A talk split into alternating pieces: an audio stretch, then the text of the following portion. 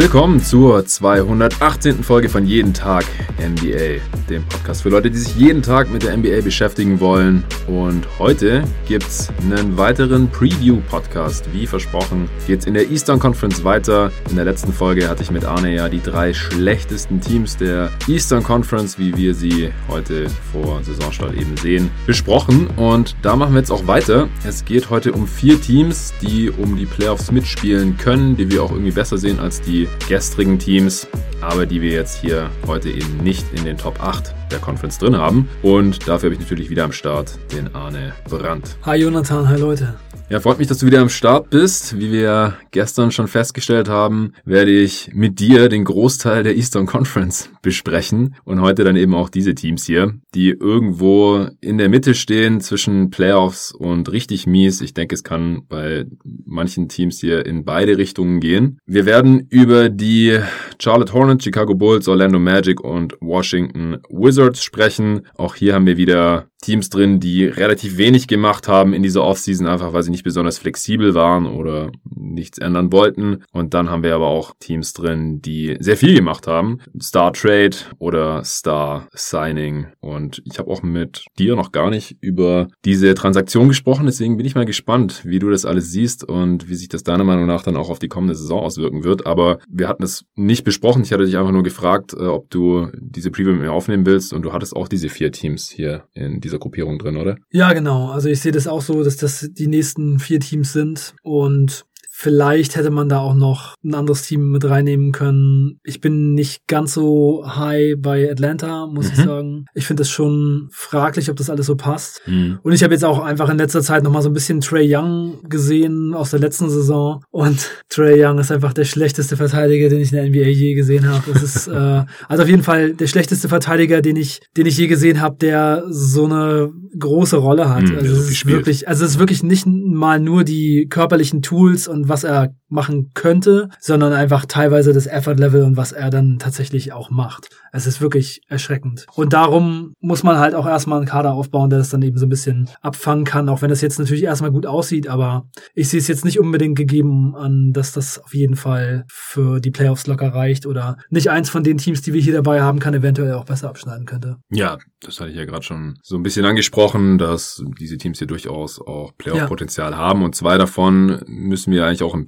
Play-in-Tournament dann sehen und da kann ja dann sowieso einiges passieren. Über die Hawks sprechen wir beide dann nächste Woche. Jetzt geht's gleich los mit Detroit, äh nee, Detroit haben wir gestern besprochen, Charlotte, Orlando, Chicago und Washington. Nicht nochmal Detroit. Oh bitte. Gott, nee.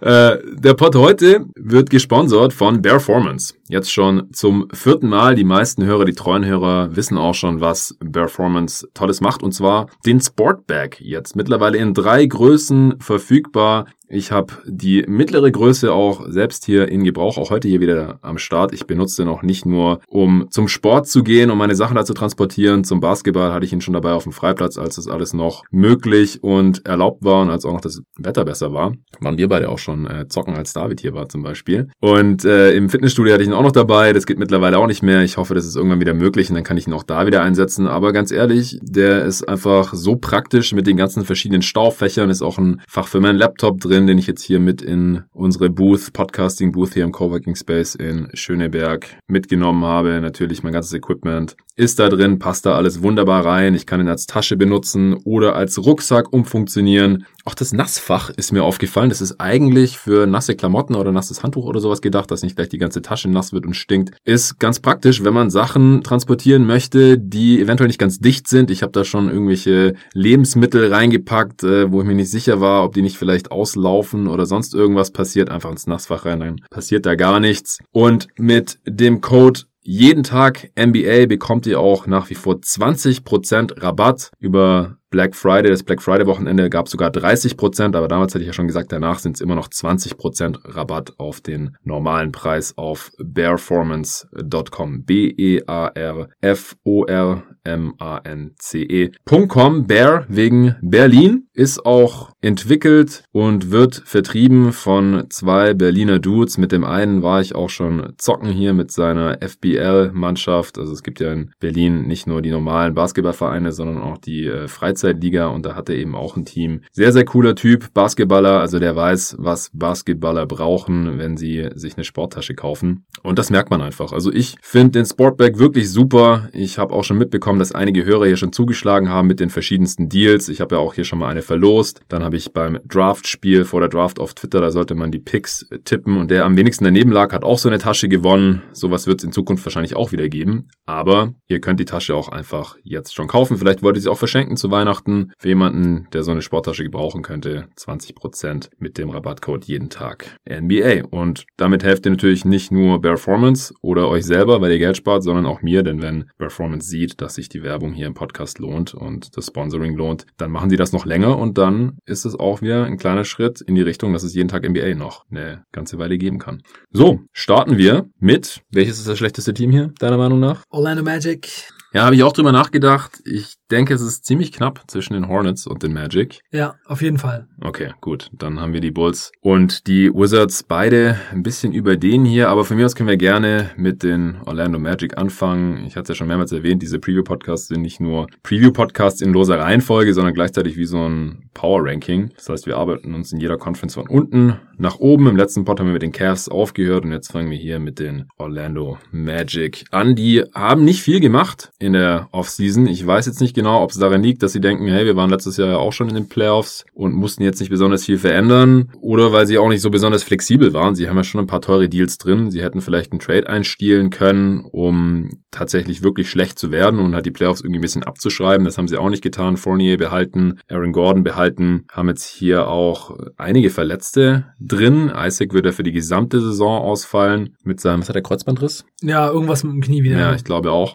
Mhm. Also, das ist natürlich übel. Bamba hatte Covid und ist da noch nicht wieder ganz auf dem Dampfer, trainiert schon irgendwie mit, aber soll irgendwie noch nicht bei 100% sein. Das ist natürlich schade. Ways away war die mhm. Aussage. Ja, und er war ja davor schon als Spieler ways away mhm. und jetzt auch noch konditionell, also als ehemaliger sechster Pick war der, glaube ich, direkt nach Doncic. Ja. Mhm. Das ist schon übel. Und ein dritter ist doch auch noch. Äh, Ross hatte sich jetzt gerade leicht verletzt. Ich hatte es gerade erst vor mir. Ah, genau, Aminu. Aminu hat ja. auch eine Knieverletzung ja. und fällt für unbestimmte Zeit aus. Nicht, dass er dem Team letztes Jahr spielerisch besonders viel gebracht hat, das hatte ich ja schon befürchtet, aber wäre immerhin ein erfahrener NBA-Wert für die Rotation und der fehlt auch noch. Was denkst du denn, wer starten wird hier? Vucevic, Gordon, James Ennis, Evan Fournier und Markel Fultz. Sehe ich ganz genauso. Also Fultz war letztes Jahr schon zum Starter geworden. DJ Augustin hat man ziehen lassen. Fournier und Gordon sind klar, auch als Stützen dieses Teams. Vucevic sowieso als All-Star dieses Teams und dann halt James Ennis war ja auch der Starter dann. Ja, Kontinuität ist die große Stärke der Orlando Magic. Das Leider ist, ist, es die absolute Mittelmäßigkeit, was dabei rauskommt oder jetzt ja. vielleicht noch nicht mal mehr. Mhm. Stillstand ist Rückschritt in der NBA und der erfolgversprechendste Spieler, Jonathan Isaac, hat sich leider jetzt zum zweiten Mal hintereinander schwer verletzt. Das ist richtig bitter, denn er ist eigentlich der einzige von den ganzen Spielern, die sie in den letzten Jahren relativ hoch gedraftet haben, der so das Potenzial gezeigt hat, dass da ein bisschen mehr draus wird als einfach ein durchschnittlicher Spieler und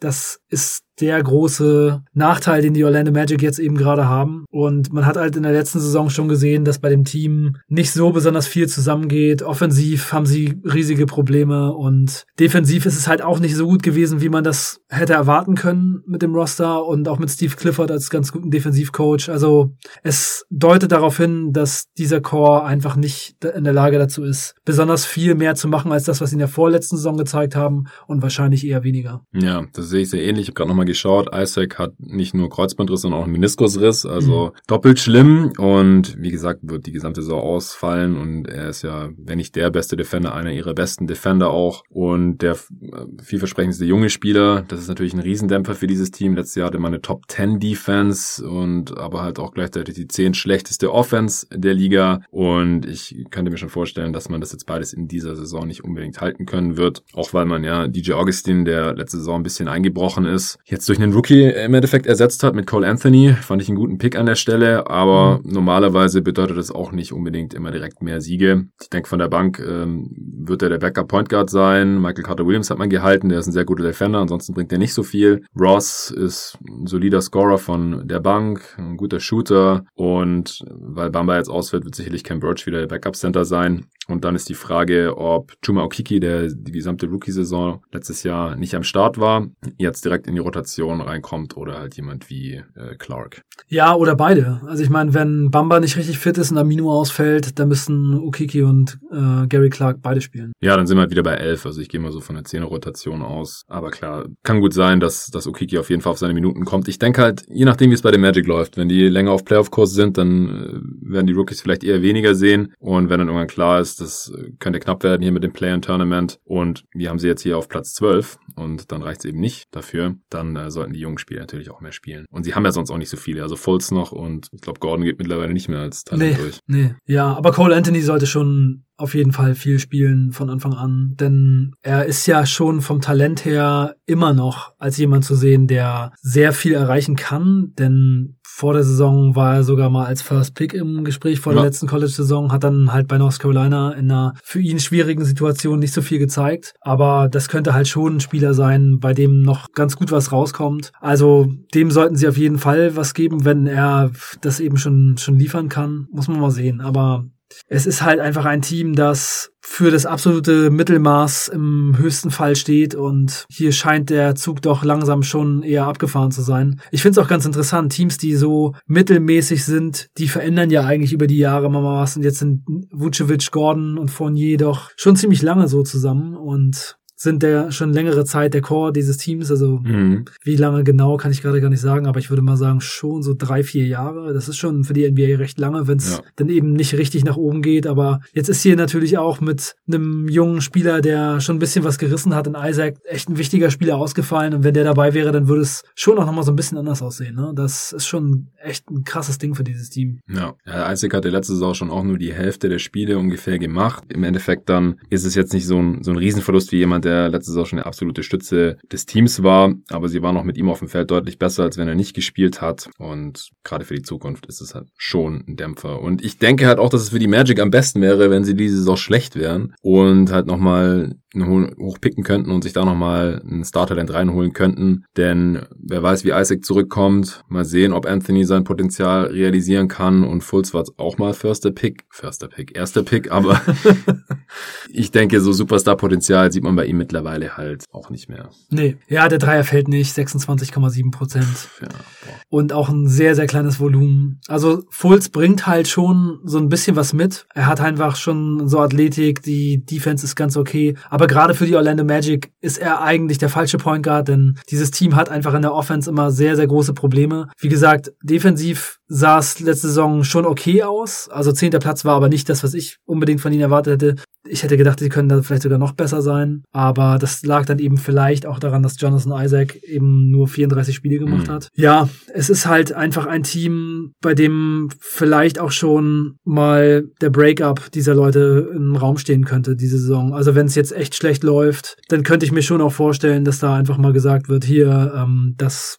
läuft nicht und wir versuchen jetzt mal aller OKC hier die Leute noch gewinnbringend irgendwie zu veräußern. Ja. ja, das kann ich mir auch vorstellen. Vor allem ist diese Saison halt auch so ein bisschen prädestiniert für solche Moves. Man hat sowieso keine Fans in der Halle. Ja keine großartigen Einbußen, wenn die Leute dann sagen, ah, jetzt müssen wir aber nicht mehr kommen, nachdem unsere Helden der letzten Saisons nicht mehr am Start sind. Also ich glaube auch gerade, dass Gordon und Fournier einigermaßen tradebar sind und man hatte ja schon so ein bisschen mit einem Trade hier in der Offseason eventuell gerechnet. Ja, Aaron Gordon ist ja schon Trade-Kandidat eigentlich seit zwei Jahren mindestens. Ne? Ja. Also immer eigentlich äh, Change of Scenery wäre für ihn vielleicht auch mal eine ganz gute Sache. Mhm. Ja. ja, ich denke halt, man hat, er war immer so ein bisschen redundant mit Jonathan Isaac, seit er halt gepickt wurde dadurch, dass der diese Saison jetzt nicht spielt, wenn man irgendwo hin will, dann muss man Gordon halt behalten. Das ist halt irgendwie klar. Man kann ihn dann auch nicht annähernd ersetzen, wenn er weg ist. Aber wenn es halt nicht so läuft, dann ist er auf jeden Fall ein Trade-Kandidat. Ja. Ja, und Aaron Gordon hat halt auch eine ziemlich schwache Saison gespielt. Ne? Also seine Shooting-Numbers waren in allen Bereichen die schlechtesten seit Jahren. Also eher ein Rückschritt auch für ihn in der Saison. Das sieht schon nicht ganz so gut aus. Also ich glaube, der Starzug ist für Aaron Gordon auch mittlerweile abgefahren. Ja, ich fürchte auch. Ja, ich denke, dadurch, dass sich im Team nicht viel verändert hat, äh, brauchen wir nicht mehr großartig darüber zu sprechen, wie die spielen, was die gut machen, was sie nicht so gut machen. Offensiv ist immer noch das Spacing-Problem vorhanden. Also spätestens seit Fultz halt auch Starter geworden ist. Äh, das Team ist nicht besonders tief, auch durch die Verletzungen jetzt und dadurch, dass sie da im Sommer auch überhaupt nichts dran verändert haben. Die Defense und die Kontinuität ist eigentlich das, worauf sie bauen können. Ja. Was denkst du denn, was im Best Case drin ist bei Orlando? Ja, ich glaube, wenn es alles zusammenkommt und vielleicht Cole Anthony eine positive Rolle spielen kann, dann könnten es im aller, allerbesten Fall 38 Siege so werden. Mhm. Denn dieses Team hat ja schon mal solche Level auch erreicht, auch ohne Jonathan Isaac vor, vor zwei, drei Jahren. Aber ich glaube nicht wirklich dran. Also, so wie es gerade aussieht, die Bank ist schwach. Rookie Point Guard als Backup und alle sind ein bisschen älter geworden. Gordon hat eher einen Rückschritt gemacht. Also ich finde, es sieht nicht danach aus, dass es wirklich möglich ist. Aber klar, wenn es so kommt, dann würde man jetzt auch nicht bei Orlando unbedingt sagen, oh, das äh, hätte ich aber nie kommen sehen. Also hm. das ist schon eigentlich ein Level gewesen, auf dem sie sich die letzten Jahre bewegt haben. Von daher nicht ganz ausgeschlossen, aber. Ja, also das sehe ich definitiv auch. Also vor zwei Jahren, da hatten sie ja auch eine bisschen überraschende Saison, weil sich da nicht so viel am Team verändert hatte. Aber Clifford hat da deutlich mehr aus dem Team rausgeholt als Vogel, wenn ich es richtig im Kopf habe. Und deswegen wäre ich auch nicht überrascht, wenn sie jetzt halt hier auch durch die Kontinuität, also da bin ich sowieso gespannt, wie sich jetzt diese kurze mhm. Offseason und die sehr kurze Vorbereitungszeit noch während der Saison, das wird ja alles ziemlich stressig sein und da wird wenig trainiert werden, noch viel weniger als normalerweise während der Saison schon in der NBA trainiert wird. deswegen haben die Teams, bei denen sich kaum was verändert hat und die einfach genauso weiterspielen können wie in der letzten Saison, in Anführungsstrichen, die dürften dann einen Vorteil haben und ich bin mal gespannt, wie groß dieser Vorteil ist. Und bei den Hornets und Wizards, da gab es jetzt halt schon relativ große Veränderungen, äh, dadurch, dass sie halt Hayward bzw. Westbrook reingeholt haben. Aber bei den Bulls gibt es einen ganz neuen Coach. Also ich könnte mir schon vorstellen, dass dadurch die Magic hier auch an die Spitze dieser Gruppierung rutschen könnten. Ich habe im Best Case 36 Siege aufgeschrieben. Das ist genau eine ausgeglichene Bilanz. Das kann ich mir schon vorstellen für mehr mehr fehlt mir dann halt schon auch so die, die Upside und die Tiefe im Kader. Ja, aber du sagst es schon, ne? Also es ist schon auf jeden Fall ein Punkt, dass die Vorbereitung jetzt gerade sehr kurz ist, quasi mehr oder weniger nicht vorhanden. Und dieses Team hat halt den Kader im Grunde genommen so zusammengehalten, den Coach behalten. Und sie sind halt einfach auch gut gecoacht. Sie machen sehr wenig Turnover, sie spielen eine gute Defense, sie machen wenig Fehler. Das Problem bei diesem Team ist einfach, dass sie sehr schlecht treffen, was auch äh, sie gemeinsam haben mit den Teams aus dem letzten Pot, dass sie einfach den Ball nicht im Korb unterbringen bringen können. Aber hier eben das erste Mal bei einem Team eine ganz klare Stärke in der Defense, wo sie eben zum oberen, zur oberen Hälfte der Liga auf jeden Fall gehören sollten. Also da kann, glaube ich, nicht besonders viel dran passieren. Und von daher ist es schon eine Stärke, aber ja, ich, ich sehe es halt nicht so richtig. Und ich glaube schon, dass sie ein bisschen abrutschen werden. Ja, ich denke auch Worst Case. Tief runter geht's nicht.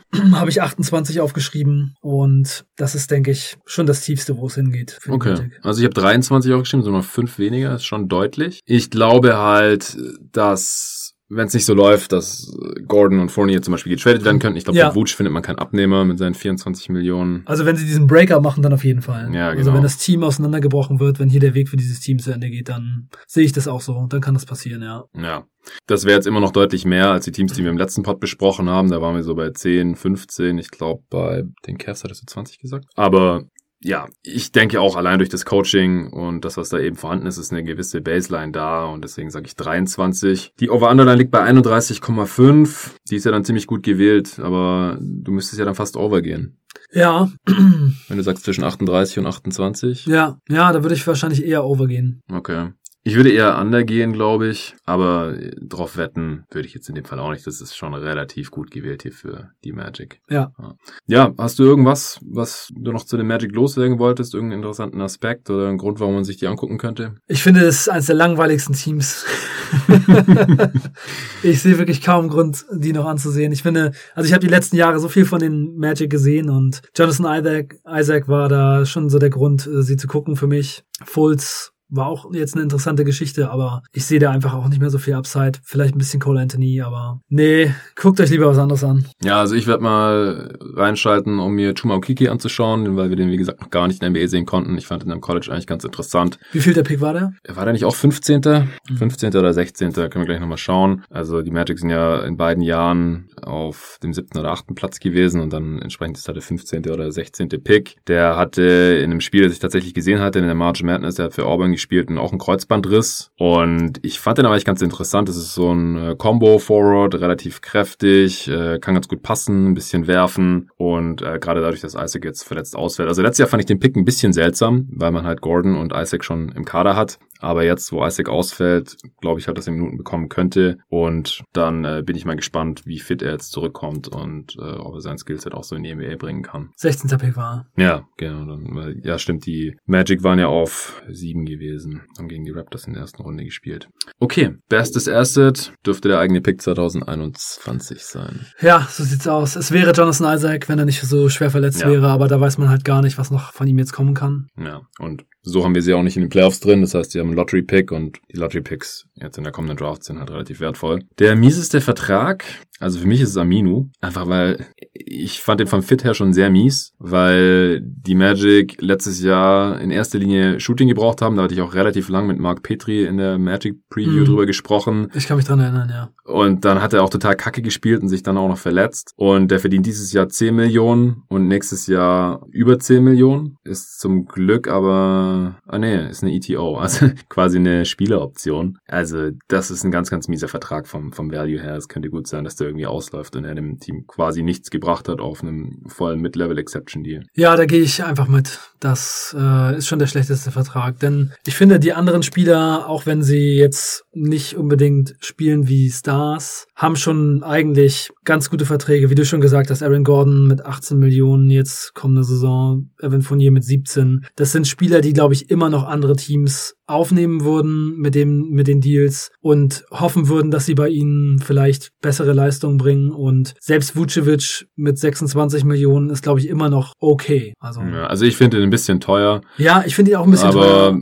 für die Magic hat er halt diesen Wert, weil ohne ihn wären ja. sie halt nicht in die Playoffs gekommen und das war halt das Ziel ja. und er war der beste Spieler ja. und äh, kann an beiden Enden des Feldes auf jeden Fall genug und was ich halt auch bei seinem und bei Gordons Stil gut finde, ist, dass die halt declining sind, der verdient dieses Jahr 26 Millionen, nächstes Jahr 24 Millionen, deswegen hatte ich vorhin auch versehentlich 24 gesagt und Gordon verdient 18 und dann nächstes Jahr 16,5, also ich denke auch, Gordon sollte eigentlich gut tradebar sein, Fournier läuft aus, deswegen, wenn man noch was für ihn haben möchte und denkt, wir halten ihn nächstes Jahr sowieso nicht, dann sollten sie ihn halt traden, äh, wenn sie nicht gerade irgendwie auf dem Playoff-Platz stehen oder nah dran sind, auf dem Play-in-Tournament-Platz. Ja, und ansonsten alle anderen Deals sind auch vollkommen in Ordnung. Fultz verdient dann noch 12 Millionen als ehemaliger First Pick. Ross seine 13,5 als Sixth Man und dann auch nur noch 12,5. Also die Magic, die machen immer Declining Deals. Das ist gut, weil dann werden die Spieler halt nicht mit der Zeit immer teurer und man wird immer unflexibler, sondern sie geben ihnen halt eher am Anfang mehr, wenn sie es können, weil sie flexibel genug sind. Und dann äh, sind die Deals absteigend. Das äh, ist eine gute Strategie.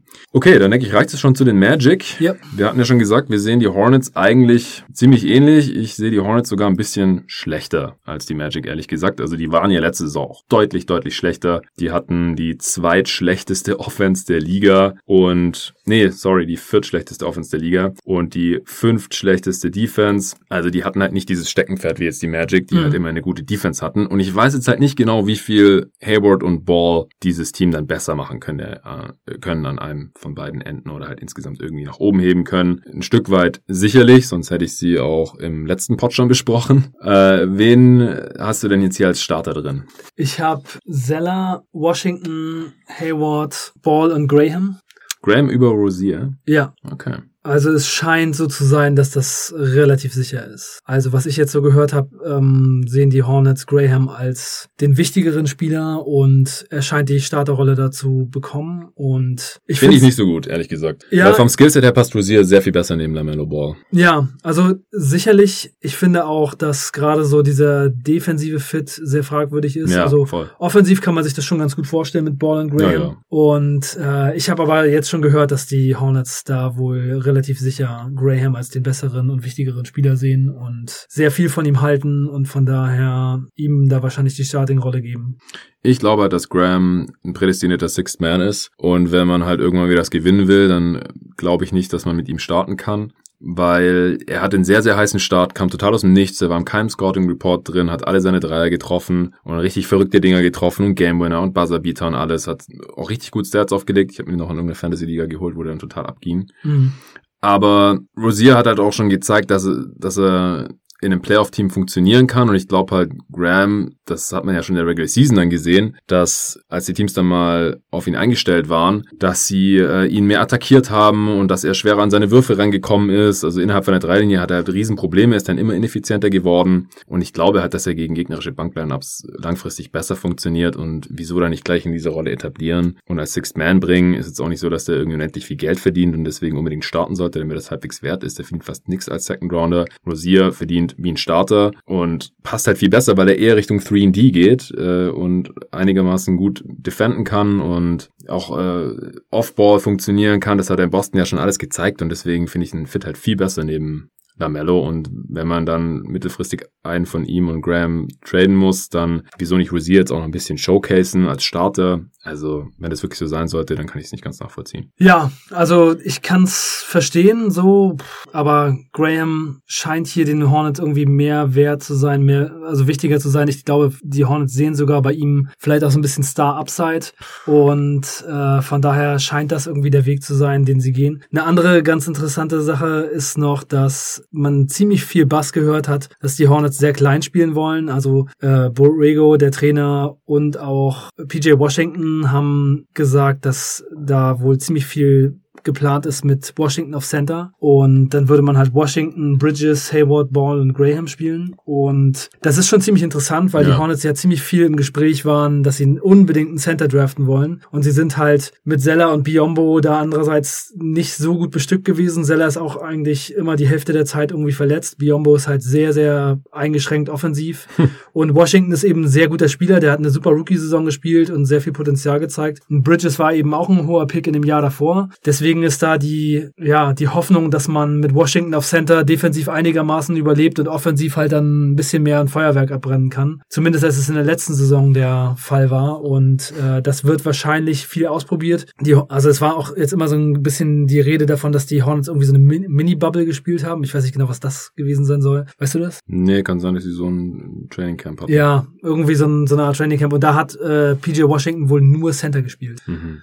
Ja, von den körperlichen Ausmaßen ist es halt automatisch ein Smallball Center im Prinzip, also gegen die ganz dicken Brocken Embiid und Co. wird er halt seine Probleme haben. Aber ich finde es eigentlich auch die ansprechendere Lineup, also mit äh, Washington und Bridges dann auf den großen Positionen und daneben dann halt Ball, Hayward und Graham oder Rosier. Auch Zeller ist wahrscheinlich nicht Teil der Zukunft, Biombo auch nicht. Man hat jetzt noch zwei Bigs gedraftet in der zweiten Runde. Vielleicht kann einer davon es in die Rotation schaffen und Biombo verdrängen. Und wenn nicht, dann ist es eigentlich schon ganz schön traurig. Ja, aber PJ Washington ist mit 6'7 gelistet hier bei Basketball. Ja, ja, sag ich ja. Also, ich glaube, der hat ziemlich lange Arme, ja, aber. Das ist aber schon echt. Äh, ich, ich verwechsel, wenn ich, wenn ich Hornets schaue, dann verwechsel ich ihn auch ständig mit Bridges, weil ich finde, die haben denselben Körper und die sehen auf den ersten Blick genau gleich aus. Man erkennt es nur an der Rückennummer. Und Bridges ist halt ein Flügelspieler, ganz klar. Und wie gesagt, wenn man viel dieses Smallball spielt, dieses Smallball-Lineup, dann leidet jetzt halt auch keiner darunter so groß unter dem Signing von Gordon Hayward, weil das bedeutet ja eigentlich automatisch, dass Bridges oder Washington aus der Starting Five rausfällt. Mhm. Ich denke jetzt halt auch, dass es Bridges ist, weil Washington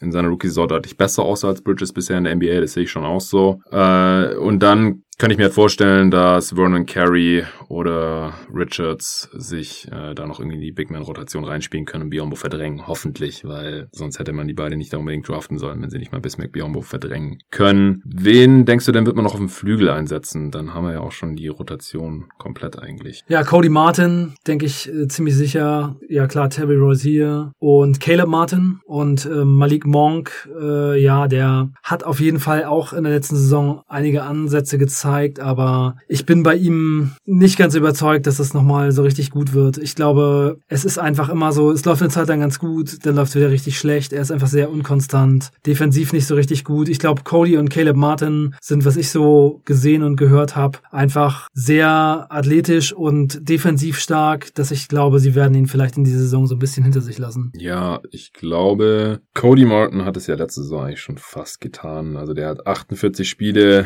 gespielt und fast 20 Minuten im Schnitt und Monk hat 55 Spiele und ein bisschen über 20 Minuten im Schnitt. Äh, Caleb hat deutlich weniger gespielt. Ja. Äh, Cody und Caleb sehen ja quasi identisch aus, so wie du und dein Zwillingsbruder im Prinzip. ich glaube, die sind noch ein bisschen krasser, die beiden. Ja, also Cody ist aber der anscheinend der deutlich bessere Spieler. Ich will jetzt nicht die Diskussion aufmachen, wer von dir und Jan der bessere Spieler ist. Sonst, äh, es ist eindeutig, ne? Ja, das habe ich ihn aber auch schon mal gefragt. Er fand das auch ziemlich eindeutig. naja, ich denke auch Cody oder Monk wird es noch schaffen, weil sonst haben wir auch schon wieder die 10-Mann-Rotation vorne. Monk hatte ja. ja, jetzt auch äh, Covid Anfang Dezember. Das heißt, mal ja. sehen, wie schnell er sich erholen kann. Ja, und dann hatte er letzte Saison noch diese äh, Drug Abuse-Sache. Ähm, ja, stimmt, der wurde sogar suspendiert. Sus suspended. Ich glaube auch 25 Spiele. Hm. Ja, Monk äh, bisher leider auch ein ziemlichster Bast. Und es wird allerhöchste Eisenbahn, dass er sich hier mal ein bisschen in der NBA etabliert, weil sonst ist er eventuell auch bald raus. Grant Riller ist ja noch so ein Draft-Nerd-Darling, der es ja. aufs Go-To-Guys Power Ranking geschafft hat dieses Jahr und dann aber erst kurz vor Ladenschluss gedraftet wurde, ganz am Ende der zweiten Runde. Ich bin mal gespannt, ob der Spielzeit sehen kann hinter Rosier, Grant. Two-Way-Deal hat er, ne? Ja, also die Draft-Experten sind ganz angetan von ihm und jetzt mal sehen, ob er hier auch Minuten bekommen kann in, in diesem Kader. Aber mittelfristig kann er sich vielleicht noch hier etablieren. Ja, was denkst du denn? Äh, Breakout-Kandidat erstmal. Ja, ich muss vielleicht einfach generell, nachdem wir jetzt so die Lineups besprochen haben, einfach mal sagen, ich halte sehr viel von Lamello Ball. Ja, mach mal. Ich habe mir auch Spiele von ihm aus Australien, aus der Liga da angesehen und bin echt ziemlich angetan von seinem Passing und von seinem Playmaking. Also ich würde schon sagen, dass sein Passing-Game insgesamt echt sehr, sehr besonders ist. Also wie er die Angles findet, wie er aus dem aus der Bewegung passt, mit rechts, mit links, jeden Pass kann, super kreativ ist, das Spielfeld sieht, wie er auch ähm, in Transition den Ball nach vorne pusht und ganz ungewöhnlich auch auch passt und spielt. Also ich muss sagen, sowas sieht man einfach nicht so oft. Und dann eben mit der Größe, das gefällt mir schon richtig, richtig gut. Also ich hätte ihn mir auch eigentlich für die Bulls gewünscht. Ich hätte, glaube ich, für ihn hochgetradet, wenn es für einen angemessenen Preis möglich gewesen wäre. Wenn man zum Beispiel so jemanden wie Wendell Carter dafür hätte abgeben müssen, der jetzt nicht so viel gezeigt hat. Das wäre eigentlich schon so mein Wunsch gewesen und er bringt einfach super viel Bass nach Charlotte, was ja auch passt, denn sie sind die Bass City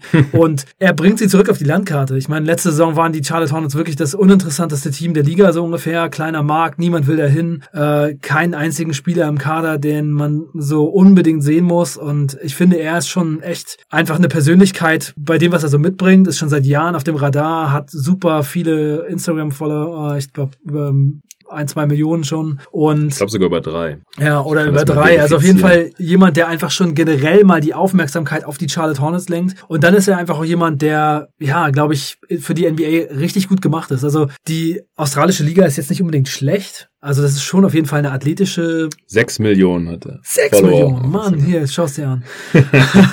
und das ist schon eine ganz gute Liga. Also ich fand, das, das Niveau sah schon nicht schlecht aus und da hatte seit Jahren niemand ein Triple-Double gemacht. Kein einziger Spieler in der Liga und er hat dann halt irgendwie in seinem zehnten Spiel oder so dann äh, Triple-Double in der ersten Halbzeit so ungefähr gemacht. Also mhm. ich glaube, da haben ihm noch irgendwie ein, zwei Rebounds gefehlt oder sowas. Also der legt schon auf jeden Fall ordentlich was aufs Parkett und die Schwächen, die er so hat, das sind halt teilweise schlechte Würfe Würfe, seine Wurftechnik sieht richtig scheiße aus und so. Aber er spielt halt einfach mit der, mit dem Selbstvertrauen eines Superstars. Und ich glaube schon, dass er ziemlich viel Touch und ziemlich viel Gefühl hat. Vor allem sehr viel Gefühl fürs Spiel. Und ich sehe da schon jemanden, der einen guten, eine gute Chance hat, ein richtig guter ähm, Playmaker zu werden und vielleicht auch sogar ein Star oder sogar ein Superstar. Also, und ich glaube auch, dass er durch diesen späten äh, Wachstumsspurt noch die Möglichkeit hat, sehr viel athletischer zu werden. Ich finde, er mhm. sieht so aus, als wenn er einfach sehr schnell gewachsen ist und der Körper nicht so richtig hinterhergekommen ist und er hat noch nie Krafttraining vorher gemacht. Also da ist, glaube ich, auch noch einiges nach oben. Angeblich wächst er sogar noch. Also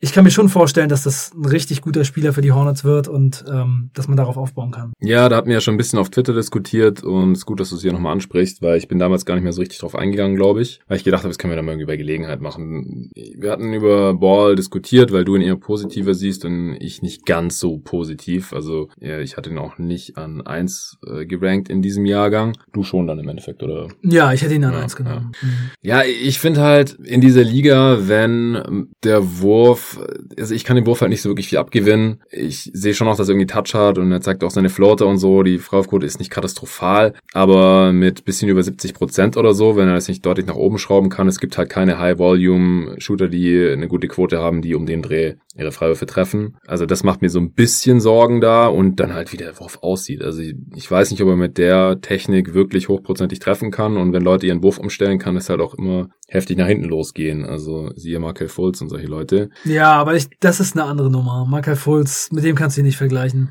Also ich finde, er hat so viel Touch und so viel Gefühl, dass ich mir schon gut vorstellen kann, dass er das noch auf die Reihe bekommt. Und Lonzo hat es auch gemacht. Der ist auch schon respektabel geworden. Und bei Lamello ist es halt auch so, dass er zum Beispiel sowas wie Stepbacks schon ähm, okay in seinem äh, Repertoire drin hat. Ja, und also, dann trifft er 25 Prozent, weil er zu viele davon nimmt. Ja, ja, natürlich. Aber ich glaube schon, dass man daran arbeiten kann. Ich meine, du hast in dem Mockdraft mit, mit David Okoro auf eins. Ja, weil es sein einzig, das Einzige was ihm fehlt. Und bei Lamello sehe ich halt drei Baustellen. Weißt du, ich finde, Okoro kann halt auch ein solider Spieler schon sein. Vielleicht kein Star, aber ein guter Starter, wenn der Wurf nie so richtig kommt. Und bei Lamello fehlt halt noch der Wurf also wie gesagt, der hat 25 Prozent getroffen, jetzt auch nicht irgendwie 33 oder irgendwas, was schon so halbwegs effizient ist, sondern 25 ist halt richtig, richtig mies. Und dann, wenn, er, wenn man dann halt auch noch relativ viele davon nimmt. Und dann ist er halt extrem dünn, da hast du dann auch ein paar Beispiele auf Twitter gebracht von Leuten, die irgendwie noch dünn waren, als sie gedraftet wurden, dann, dann draufgepackt haben. Und eins davon war halt Sean Livingston und er hat halt genau dieselben körperlichen Ausmaße wie Sean Livingston, also von Wingspan über Körpergröße bis Gewicht. Und der konnte ja nie so richtig zulegen, der war dann irgendwann nicht mehr super dünn, sondern nur noch dünn und hat dann auch so eine gute Core Strength gehabt und diese Old Man Strength irgendwann. Aber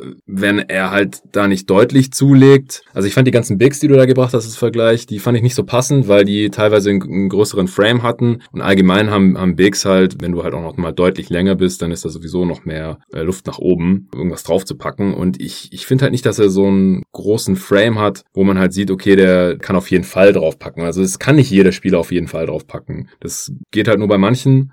Und aber bei ihm sehe ich schon noch viel Raum nach oben. Also ja, aber Lonzo ist auch nicht so kräftig. Das ist halt sein Bruder, die haben eine ähnliche DNA. Also ich bin da eher ein bisschen skeptisch. Also ich sag nicht, das ist unmöglich, aber es ist halt, ich bin da ähnlich skeptisch wie bei seinem Wurf. Und dann ist die Defense bisher halt relativ grauenhaft. Da sehe ich es noch am ehesten, äh, dass er da jetzt halt irgendwie sein Mindset ändert oder Coaches halt sagen, ey, wenn du nicht anfängst zu verteidigen, dann kannst du nicht mehr spielen. Aber er hat halt da auch dieses Selbstverständnis von einem Superstar, wie manche Stars, die verteidigen einfach nicht, die sagen, ich schmeiße den Laden offensiv und deswegen kann ich nicht auch noch verteidigen die ganze Zeit. Das zeigt sich halt anscheinend dann bei ihm jetzt auch irgendwie schon am defensiven Ende. Da bin ich halt mal gespannt, ob er das jetzt dann irgendwann auf einmal anfängt. Also da sehe ich es noch am ehesten. Er hat halt auch die Länge. Er muss es in Anführungsstrichen nur machen, aber macht halt auch nicht jeder. Und dann ist es halt unterm Strich ist mir das dann schon ein bisschen zu risky, dass er alle drei Punkte erfüllt. Vielleicht reichen zwei, wenn er da deutlich besser wird, um zum Star zu werden. Aber wenn es halt nur einer ist, also wenn er entweder nur gut verteidigt oder der Wurf fällt oder er zulegt und dann deswegen auch ein gefährlicherer Slasher wird und dann sein Playmaking halt auch besser nutzen kann oder es halt dann mehr wert ist, dann, dann kann er sich in der Liga halten. Aber wenn es alles drei nicht kommt, dann, dann bin ich halt schon ein bisschen skeptisch. Also ich ja, sehe es auch als am Ich würde einfach mal als Beispiel Luka Doncic nehmen. Ich will jetzt nicht hier die beiden Spieler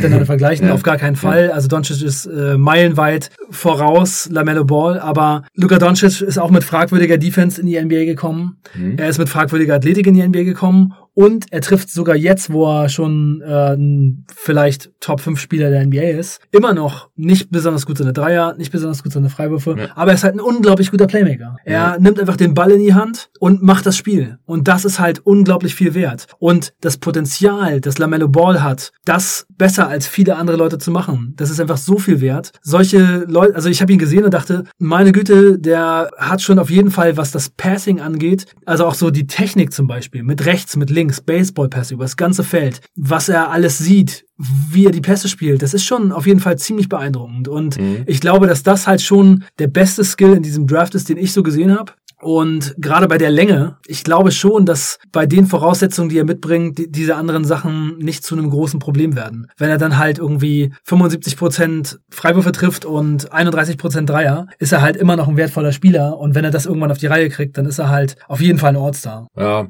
gerade wegen dem Passing. Also ich weiß nicht, wo er mit Jason Williams nochmal gezogen in der Redraft. Das, das reicht halt noch nicht aus, ja, wenn die anderen Sachen nicht kommen. Aber Jason Williams war halt einfach ein ganz anderer Spieler. Ne? Jason Williams war ähm, 1,85 Meter groß. Und äh, das, das, also ich würde auch einfach mal sagen, dass das Level von vom Passing von Jason Williams war ähm, spektakulär, aber nicht auf dem Level von LaMelo Ball. Also ich würde sagen, der hat einfach viel so And-One-Kram gemacht, der richtig geil aussieht. Du kannst daraus am Ende der Saison ein geiles Mixtape machen. Aber was LaMelo macht, ist halt schon, würde ich mal sagen, noch ein, noch ein Level drüber. Ja. Also der Doncic-Vergleich, der passt für mich halt nicht, weil Doncic kommt halt dahin, wo er will und LaMelo halt nicht. Man sieht halt ganz eindeutig, wenn er Richtung Korb will, der kommt da nicht hin, weil er sich körperlich nicht durchsetzen kann. Und das konnte Doncic halt von Tag eins und das kann er Deswegen ist Luka Doncic ein Top 5 Spieler der Liga und LaMelo Ball wird mhm. wahrscheinlich da so schnell nicht hinkommen. Aber ich denke schon, dass es einen Weg gibt, wie ein sehr, sehr guter NBA-Point Guard werden. Ja, ja, den, den Weg sehe ich auf jeden Fall auch. Ich habe halt diese Fragezeichen und das größte Fragezeichen ist für mich der Wurf. Also auch bei Lonzo bin ich weiterhin ein bisschen skeptisch, weil er halt so eine scheiß Freiwurfquote hat. Der hat jetzt zum ersten Mal hohes Volumen bei guter Quote getroffen und ich muss jetzt erstmal schauen, ob er das noch ein bisschen bestätigen kann bei den Pelicans und äh, bis die Defense ihn da auch richtig respektiert und bei seinem Bruder sind die Fragezeichen jetzt halt genauso vorhanden. Okay, ich glaube, das reicht jetzt aber ja. Auch erstmal zu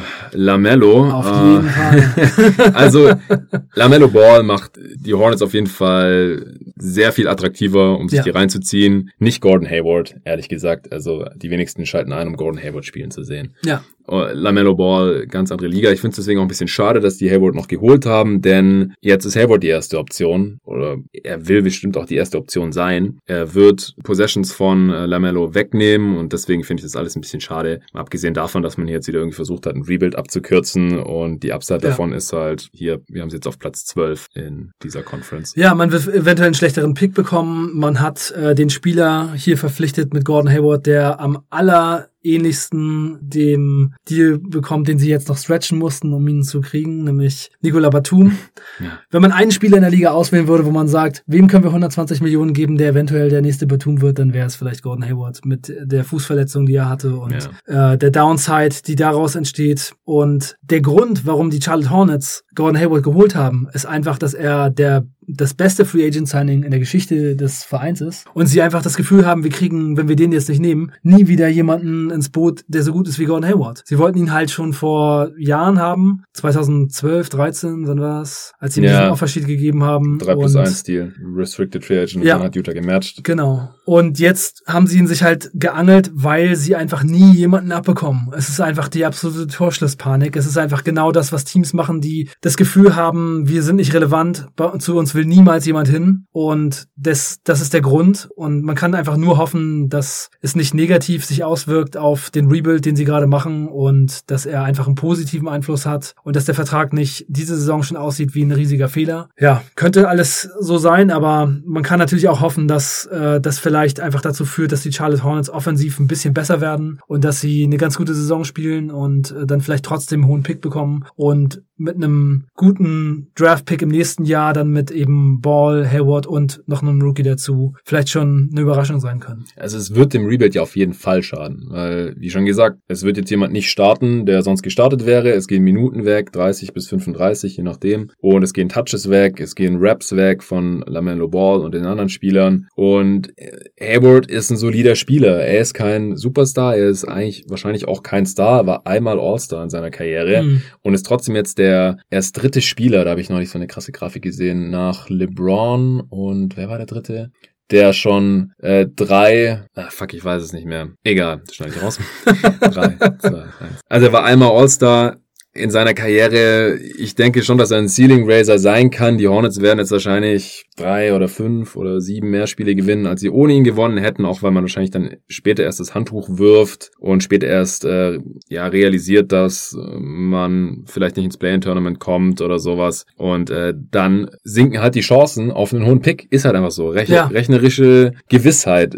Klar, es gibt nicht die Gewissheit, dass wenn man schlecht ist, man garantiert den ersten Pick bekommt oder den dritten Pick oder sowas. Außer man hat ja den schlechtesten Record der Liga, dann hat man auf jeden Fall einen Top-4-Pick und so weiter. Aber die Wahrscheinlichkeit sinkt einfach. Ja, und das ist einfach ein Problem, wenn man hier endlich mal raus möchte. Und mit LaMelo Ball hat man hier den ersten Schritt getan, weil ich sehe auch die Upside. Er könnte easy der beste Spieler dieser Class werden. Und er hat die hohe Star-Upside und meiner Meinung nach halt auch die Downside. Aber man ist hier auf das Risiko gegangen und hat jemand reingeholt, der irgendwie für Hype und Aufmerksamkeit sorgt und so. Alles richtig gemacht. Und dann im nächsten Schritt holt man halt wieder jemanden rein, der aber diesen Rebuild halt wieder irgendwie behindert. Und man landet dann im Endeffekt, ich habe von Platz 12 gesagt, aber wir haben jetzt hier Magic auf Platz 12, dann vielleicht auf Platz 11, vielleicht ein bisschen besser, vielleicht reicht's irgendwie fürs Play-In-Tournament oder sogar für Platz 8. Wenn alles äh, optimal läuft, dann wird der Pick aber halt noch schlechter und dann wird man in der ersten Runde gesweept. Also herzlichen Glückwunsch. Ja. Was, was soll das? Ich verstehe das einfach nicht. Man ist jetzt nicht super unflexibel die nächsten Jahre, weil zur Abwechslung mal die Hornets jetzt nur diesen einen schlechten Vertrag noch haben über das nächste Jahr hinaus. Deswegen ist das gar nicht so super schlimm. Aber entweder Hayward ist diesen Vertrag annähernd wert, dann ist man irgendwie immer auf Platz 8 oder 9 die nächsten Jahre höchstwahrscheinlich. Äh, und dafür hat man dann aber keine hohen Picks mehr und kann keine talentierten jungen Spieler in Lamello Ball zur Seite stellen. Oder ist diesen Vertrag halt nicht wert und man ist trotzdem schlecht und Hayward passt die ganze Zeit die Hälfte der Saison oder sowas. Und dann ist es einfach nur ein mieser Vertrag die nächsten vier Jahre. Also für mich ist es so oder so Quatsch. Ich kann es nicht nachvollziehen. Ich habe sie schon x-mal gesagt. Und dass du die Hornets hier äh, jetzt ähnlich schlecht siehst, das äh, bestätigt mich nur noch. Ja, ich sehe es ganz genauso. Also sowas sollte man einfach in der Situation nicht machen. Und es ist einfach ein Verzweiflungsmove und wahrscheinlich trägt es auch die Handschrift von Michael Jordan, der einfach immer schon ungeduldig war und versucht hat, seine Teams sofort gut zu machen. Mhm. Und es ist einfach nicht clever und es ist auch im äh, Gegensatz zu dem, was die Hornets gesagt haben, was sie machen sollen.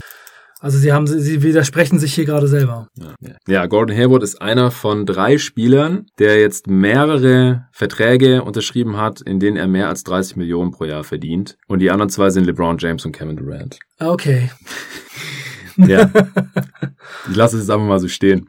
Äh, also die Hornets haben abgesehen von dem Hayward-Signing ja eine sehr hohe Kontinuität, einfach weil sie sonst nichts gemacht haben. Und ich kann mir doch vorstellen, dass Hayward ein Spieler ist mit seinem Skillset, der sich hier relativ nahtlos einsetzen, einfügen lässt. Und sie werden dadurch offensiv besser, defensiv wahrscheinlich auch ein bisschen. Er ist ein Veteran jetzt schon. Und wenn er spielt und fit bleibt, dann hat er auf jeden Fall schon seine spielerischen Vorzüge und, und sollte sie irgendwie ein bisschen besser machen. Aber ich finde, das Team ist halt nicht besonders tief. Also wir haben vorher über die Bank gesprochen. Backup-Bigs sind entweder Rookies oder, oder Biombo. Auf dem Flügel ist die beste Option wahrscheinlich einer der Martins oder Malik Monk dann völlig aus dem Nichts äh, äh, auf der auf der Bank. Also da da kommt einfach nicht besonders viel ja. nach der Starting Five und da haben wir schon Cody Zeller jetzt gerade drin. Das ja da sehe ich jetzt nicht so besonders viel Upside ehrlich gesagt und deswegen habe ich sie auch noch ein bisschen schlechter als die Magic. Ja, ich kann das absolut verstehen. Also das ähm, ist auch eher so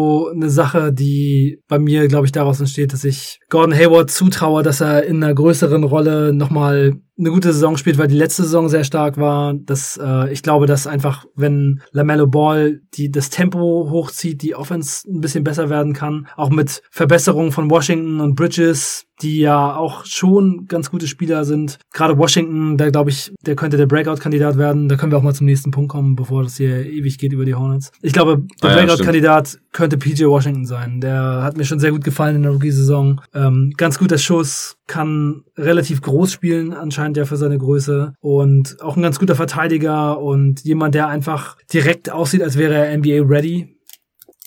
Ja, du hast vorhin gesagt, dass äh, du findest, dass er viel Potenzial angedeutet hat. Denkst du, der kann ein Star werden? Nee, das glaube ich nicht. Ich glaube nicht, dass er ein Star werden kann. Ich glaube eher, dass er so eine gute dritte, vierte Option in der Offense mit guter Defense sein kann. Ja, ja, das sehe ich dann sehr ähnlich. Also Wingspan, ich habe gerade nochmal geschaut, seven two and a half. Also damit kann er schon mal ein bisschen die fünf spielen. Ist ja auch relativ athletisch. Okay, äh, ich denke, wir können langsam zur Prognose kommen. Ja. Best Case für dich? 35. Ja, ich habe 33. Also wir sehen sie beide nicht als 500-Team. Das kann fürs Play-in-Tournament reichen, aber für mehr dann wohl nicht. Worst Case?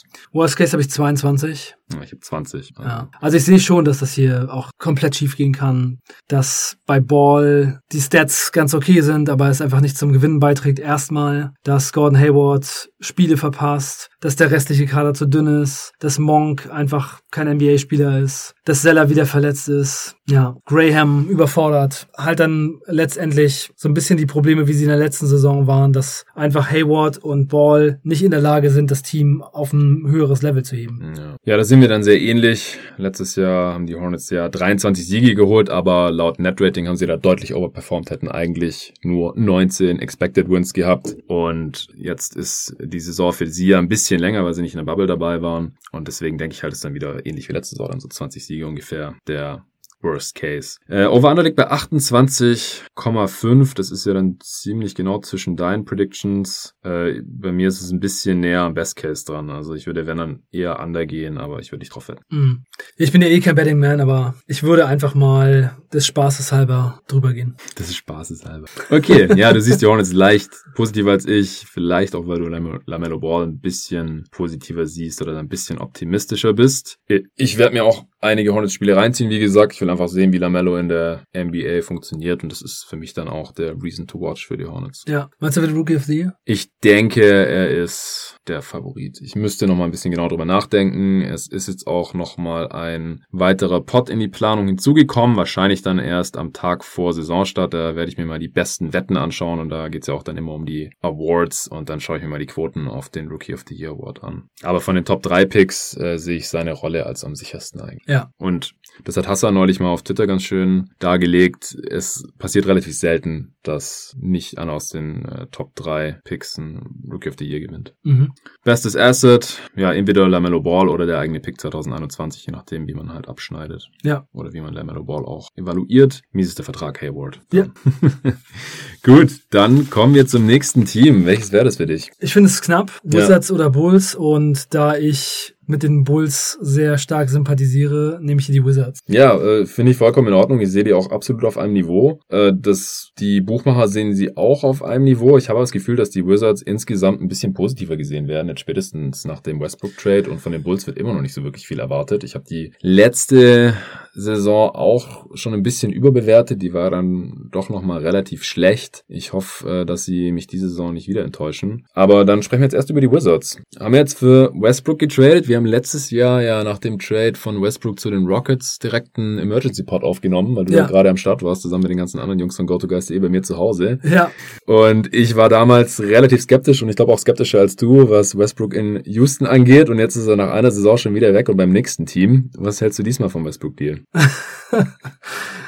ja, das stimmt. Da habe ich die letzten Tage auch ab und zu drüber nachgedacht. äh, hätte ich ähm, schon auch als GM wahrscheinlich schlecht ausgesehen. Also ich weiß nicht, ob ich es dann auch selber äh, durchgezogen hätte, aber damals war ich schon irgendwie eher positiv. Ich war ja auch während der Rocket-Saison eher positiv gestimmt, was dieses Experiment angeht. Mhm. Ich bin eigentlich schon auch immer ein Freund von Experimenten und Smallball hat mir immer gut gefallen, aber äh, ich bin jetzt doch so ein bisschen davon abgerückt äh, in letzter Zeit, auch weil in den Playoffs man gesehen hat, dass dass einfach Bigs, die das Pick and Roll verteidigen können oder eben sehr viele andere Stärken mitbringen als die typischen Big-Stärken, eigentlich das Beste ist, was man haben kann. Also wenn man groß spielen kann, aber trotzdem eben positive Sachen aufs Feld bringt und nicht vom Feld gespielt werden kann, das macht schon eher so den Unterschied, würde ich sagen. Aber ich sehe diesen Westbrook-Trade gerade jetzt für die Wizards trotzdem als sehr positiv an, denn die Wizards haben sich entschieden, Bradley Beal als ihren Star zu behalten, zu bezahlen, äh, zu gewinnen, nicht zu tanken, ihn nicht zu traden, nicht den OKC-Weg zu gehen und sie hatten halt mit John Wall einen Spieler im Kader, der zwei Jahre lang kaum gespielt hat, einen riesigen Vertrag hat, quasi das gleiche Ding wie Westbrook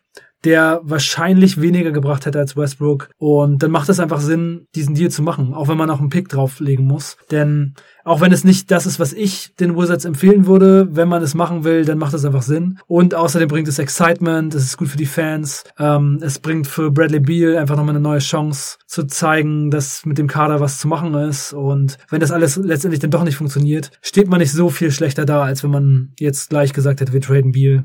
Ja, also ich kann es auch nachvollziehen, warum man diesen Trade gemacht hat, weil er verdient genauso viel wie Wall und die Chance, dass Westbrook die nächsten Jahre wertvoller ist als Wall oder Beal eher dazu bewegen kann, langfristig zu bleiben, die ist halt schon größer und dann ist es eventuell auch diesen Pick wert. Wobei der Pick halt erst 2023, also das heißt erst, der wird dann 2023 rüberwachsen und es wäre halt besonders übel, wenn man dann ohne First Rounder dasteht und Beal aber halt auch dann geht als Free Agent in dieser Saison und Westbrook läuft läuft dann auch aus.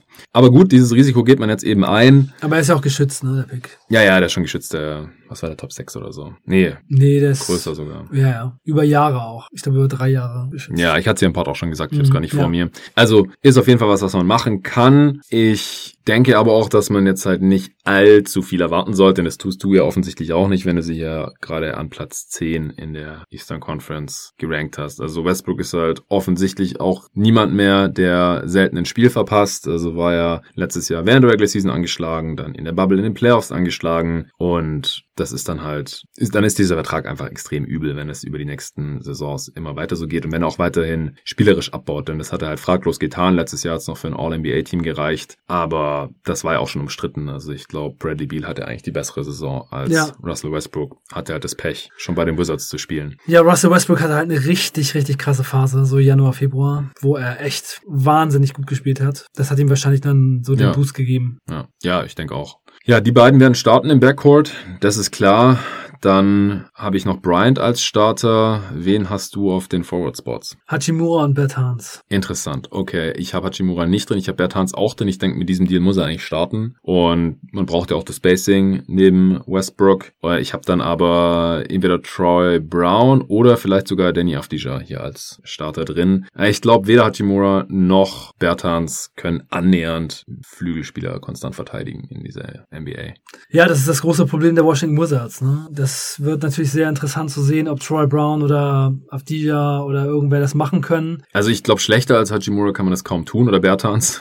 Und ich glaube, Bertans ist halt offensiv so viel wertvoller als Hachimura, weil der bringt nichts in diese Starting Five, was nicht schon da ist. Ja, aber Hachimura hat halt je, letzte Saison jedes Spiel gestartet. Ich glaube, dass er vom Front Office immer noch sehr, sehr hoch gehandelt wird. Ich glaube, dass sie ihn als Starter sehen. Hm. Natürlich könnte es sein, dass jetzt Avdija reinkommt und äh, auch mit seiner Erfahrung, die er in Europa schon gesammelt hat, dann gleich der bessere bessere Spieler ist. Aber falls es ja jetzt nicht ganz klar im Camp so sein sollte, dann denke ich, Hachimura wird starten. Und das ist einfach so diese Sache ne, mit den hohen Picks. Ich meine, Hachimura gefällt mir als Spielertyp auch nicht besonders gut. Er trifft keine Dreier, er ist defensiv nicht gut. Für mich ist da echt schon die Frage, warum draftet man so jemanden überhaupt so hoch? Das war von Anfang an die Frage. Das war von Anfang an die Frage. Also das finde ich auch ein, fand ich einen schlechten Pick. Es ist für mich auch so eine ähnliche Sache wie mit äh, Garland von Cleveland. Warum diesen Spieler an der Position, was bringt der, was ist da das Ceiling, wie kann daraus jemals ein richtig wertvoller Spieler werden. Ich sehe es bei Rui Hachimura auch nicht, aber ich glaube, dass eben Shepard, der GM der Wizards, hier das Potenzial immer noch sieht. Und äh, das ist einfach das Problem, hier einzugestehen, dass Hachimura das nicht bringen kann. Ist, dafür ist es, glaube ich, zu früh. Und ja, wenn es Afdija dann eben wird, dann äh, sagen sie einfach, der neue Pick ist besser. Das könnte auch sein. Aber ich glaube jetzt nicht, dass irgendwie Mo, Wa Mo Wagner da eine Chance hat. Oder Troy Brown ist, glaube ich, auch zu klein für die Power Forward Position. Man könnte natürlich Berthans vielleicht auf Power Forward spielen und Troy Brown ja. auf Small Forward. Ja, ich denke, Berthans muss starten starten und kriegt dann einfach immer den schlechteren Offensivspieler vom Gegner da als Matchup und den, den anderen nimmt dann halt Brown oder, oder Avdija. Ich glaube halt auch, dass der Pick von Avdija und der Vertrag für Bertans schon so ein bisschen darauf hindeutet, dass man jetzt nicht mit unbedingt mit Hachimura als Starter plant. Es kann natürlich sein, dass du recht hast, aber ich würde es halt nicht gut heißen, dass Hachimura startet. Bonga wird teilweise auch als Starter gehandelt, weil er halt der Einzige wäre, der da ein bisschen Defense reinbringen kann.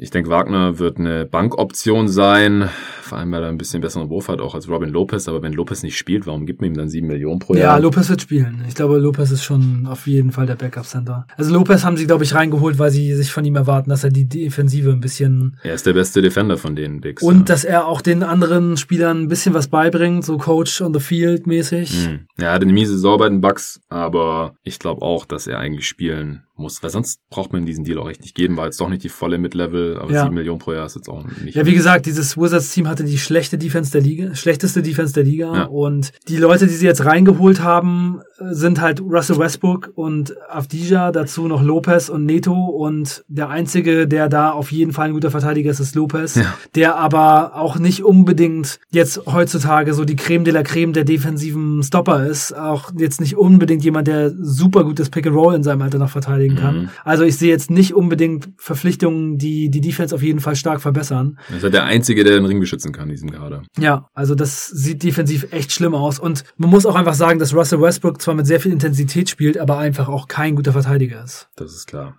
Und Biel hat letzte Saison auch nichts verteidigt. Ja. Ist die Frage, wenn er jetzt offensiv nicht mehr alles machen muss, wenn er spielt. Weil Westbrook wird sehr viel machen, offensiv, äh, weil ohne Ball macht er ja auch kaum was. Dann kann sein, dass Biel da wieder ein bisschen besser wird. Aber ich glaube, unterm Strich können die Wizards schon sehr froh sein, wenn sie nur noch die, was weiß ich, fünft schlechteste Defense der Liga haben, anstatt die schlechteste. Ja, und das ist halt auch fraglich, ob man mit äh, diesem Kader offensiv dann eben so gut ist, dass man das einigermaßen ausgleichen kann und dann wirklich erfolgreichen Basketball spielt. Also man muss einfach mal sehen, ob Russell Westbrook noch in der Lage dazu ist, eine Offense wirklich in die Top 10 zu bringen mit Beal zusammen. Das funktioniert nur, wenn alle anderen schießen können. Deswegen muss Bryant halt weiterhin seine Dreier treffen, so wie es in der Bubble getan hat. Bertans ist klar, Beal ist auch klar und dann sollte man halt immer noch einen Shooter auf jeden Fall spielen lassen. Und äh, dass Westbrook halt der einzige Non-Shooter ist. Dann kann man vielleicht eine Top 10 Offense sein. Letzte Saison war man das ja auch zeitweise schon. Am Ende der Saison dann irgendwie nur noch durchschnittlich. Aber das ist halt nötig, damit man hier irgendwie um die Playoffs mitspielen kann. Ja. ja.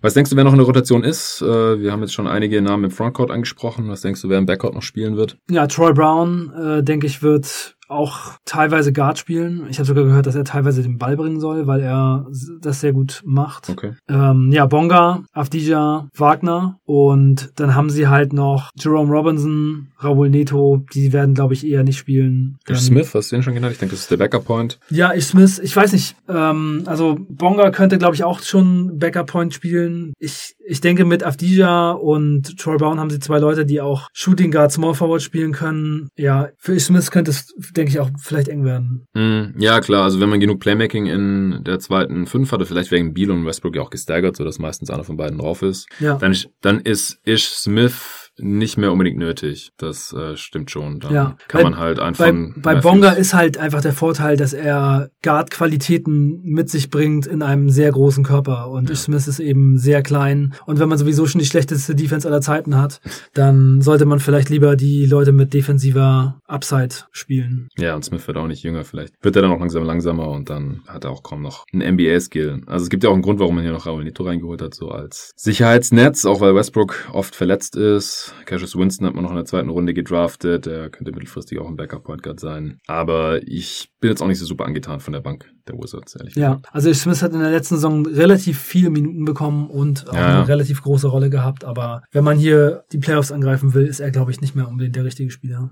Hast du einen Breakout-Kandidaten? Uh, das finde ich bei dem Team echt schwer. Ähm, ich glaube, Troy Brown wäre am ehesten meine Wahl. Ich glaube, dass der schon ganz schön viel Potenzial hat, was das Ballhandling noch so angeht und vielleicht in so einer Bankrolle so ein bisschen einen Breakout, einen kleinen hat. Aber ansonsten sehe ich es nicht so richtig. Ja, ich habe mich auch schwer getan. Also dazu müsste er halt starten dann konstant. Ansonsten glaube ich auch nicht, dass hier jetzt jemand groß nach vorne brechen wird oder zumindest sehe ich niemanden. Ja. Okay, hast du noch was zum Team oder können wir schon zur Prognose kommen? Prognose. Gut, Best Case, hau raus. 40 Siege. Ne?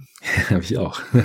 Auf den Sieg, genau. Also sie haben schon eine relativ hohe Upside. Das wäre vier Siege über einer ausgeglichenen Bilanz. Dazu brauchen sie halt dann eine sehr gute Offense und die Defense darf halt nicht wieder die schlechteste der Liga sein. Ja. Dann kann man mehr Spiele gewinnen, als man verliert. Also sie müssen dann halt näher an der besten Offense sein, als sie an der schlechtesten Defense sind. Ja. So geht die Rechnung auf. Worst Case? Worst Case habe ich 27. Hm, ja, ich habe 25. Also wenn halt Westbrook nicht fit ist wieder, was halt leider eine recht hohe Wahrscheinlichkeit ist. Und äh, Biel wieder ein paar Spiele verpasst, so in der Bubble hat er ja dann auch nicht mitgespielt, da hat man dann gar nichts mehr gewonnen. Da war man dann nochmal deutlich schlechter vom Netrating her, als das schlechteste Team der Liga gewesen wäre. Klar, kleine Sample Size, aber ich denke, ohne die beiden geht da echt nicht viel. Bertans hatte da auch noch gefehlt. Aber Worst Case haben wir jetzt hier auch nicht 15 gesagt oder 10 oder irgend sowas wie bei den allerschlechtesten Teams, aber 25, das äh, könnte schon passieren. Ja. Over-Under liegt bei 29,5. Da würde ich dann recht deutlich overgehen. Ja, tatsächlich. ich bin dabei. Ja, also ich glaube auch, dass sie näher am Best Case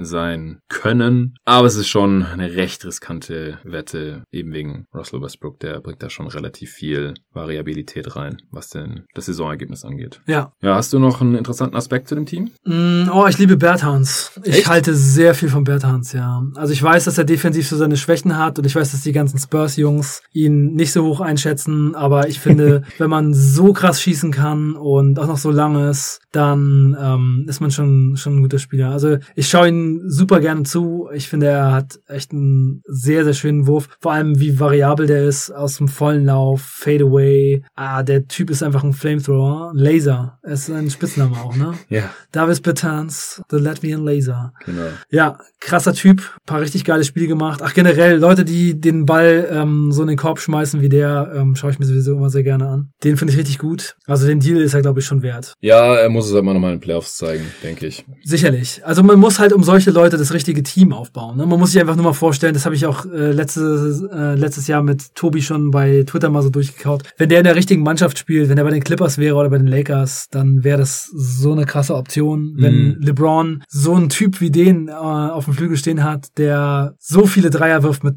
über 40 Prozent und so groß ist, das ist schon krass. Ja, dann müsste er halt in der Defense wenigstens irgendwie so wie Kai Korver oder so sein. Der hat ja auch in den Playoffs ja. viele Minuten gesehen in seiner mhm. Prime. Ja, ja. Okay, bestes Asset. Also ich finde die Wizards jetzt nicht super interessant. Für uns Deutsche ist natürlich Wagner und Bonga, was die so machen, immer noch besonders interessant. Spielen da jetzt beide und wir haben sie jetzt vorhin auch beide in der Rotation irgendwie gesehen, haben aber auch recht viel Konkurrenz, vor allem halt Wagner mit den ganzen anderen Bigs. Und dann bin ich halt mal gespannt, wie Westbrook und Beal so zusammenpassen. Also bei Beal, was seine Rolle angeht. Also Westbrooks Rolle ist einfach, was sie ist. Das war bisher in jedem Team so. Und dann ist halt die Frage, funktioniert das, funktioniert Beal dann halt eher so wie Paul George oder Kevin Durant neben Westbrook, also mit Ball oder ohne Ball, traue ich ihm schon zu. Beide waren natürlich defensiv auch besser. Vielleicht kommt da dann auch wieder mehr von Bradley Beal. Oder es ist halt echt eher so eine My Turn, U-Turn Geschichte wie in Houston mit James Harden. Die haben ja relativ wenig miteinander gespielt, sondern eher so ein bisschen nebeneinander. Äh, oder schmeißt Westbrook hier jetzt wieder die Show, ist die gesamte Saison fit und will irgendwas beweisen, nachdem er jetzt zweimal innerhalb von anderthalb Jahren getradet wurde und verkommt Beal dann, also es wird jetzt nicht irgendwie Richtung Oladipo gehen oder sowas, weil der hatte einfach noch nicht das Standing in OKC und es ist danach in Indiana explodiert, aber wir haben halt einfach schon genug Spieler gesehen, die neben Westbrook total marginalisiert wurden und dann woanders wieder total aufgeblüht sind.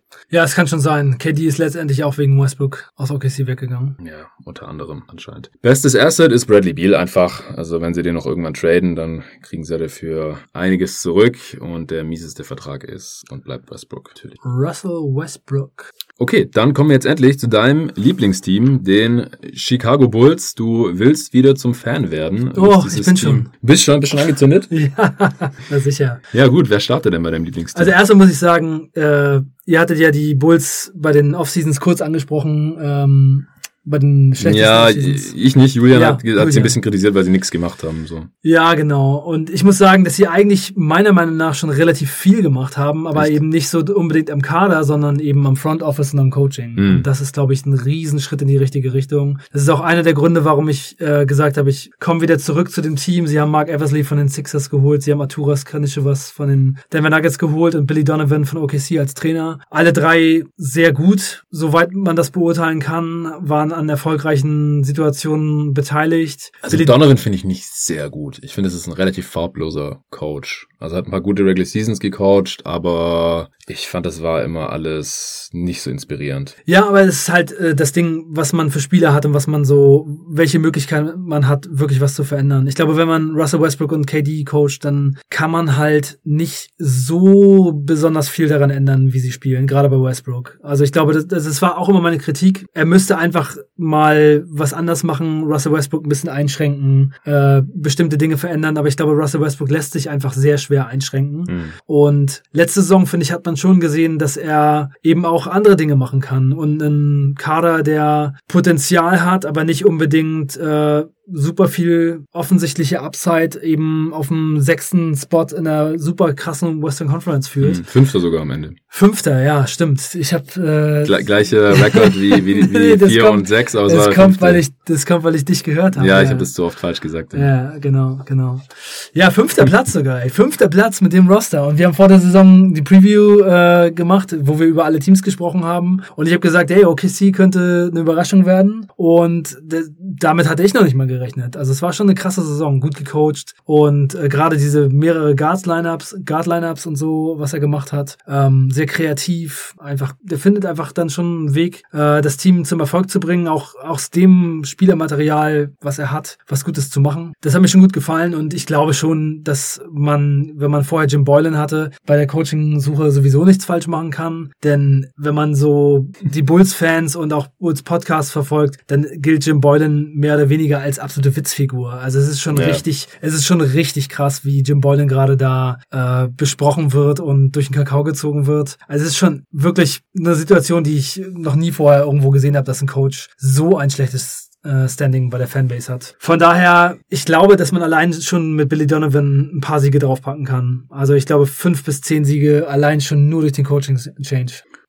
Ja, da hast du recht hohe Erwartungen, weil die Defense war immerhin ziemlich gut, überdurchschnittlich und die wurde zwar teilweise auch belächelt, weil das Spielermaterial nicht so ganz optimal dafür war, aber dann müsste er die Defense jetzt halten, obwohl die zwei besten Guard Defender mit Harrison und dann einfach weg sind, ersatzlos. Und dann müsste die Offense ja deutlich besser werden ja. als vorher. Ja, das glaube ich auch. Und da war man äh, viertschlechtester. Ja. Ja, sicherlich. Man hat jetzt hier Spieler weggegeben, die defensiv sehr stark waren, aber Jim Boylan war eben auch jemand, der nur von Toughness, Grit and Grind, You have to crawl before you can walk, nur solche Sachen geredet hat, der nie irgendwelche Basketball-Takes gebracht hat oder auch Analyse. Den konnte man halt fragen, warum habt ihr das und das so gemacht? Und er hat nur solche Phrasen geschossen. Und die Offense war einfach super schlecht und er hat einfach Spieler wie Shaq Harrison und dann äh, die Minuten gegeben und hat einfach meiner Meinung nach einen Oldschool-Style gespielt. Mhm. Und jetzt Arturas Kanishevas und ähm, wahrscheinlich dann eben auch Billy Donovan, die sind da halt anders. Da geht es halt um Playmaking, um Shooting, um Two-Way-Ability. Äh, und man hat halt direkt dann und Shaq Harrison aus dem Kader quasi verbannt.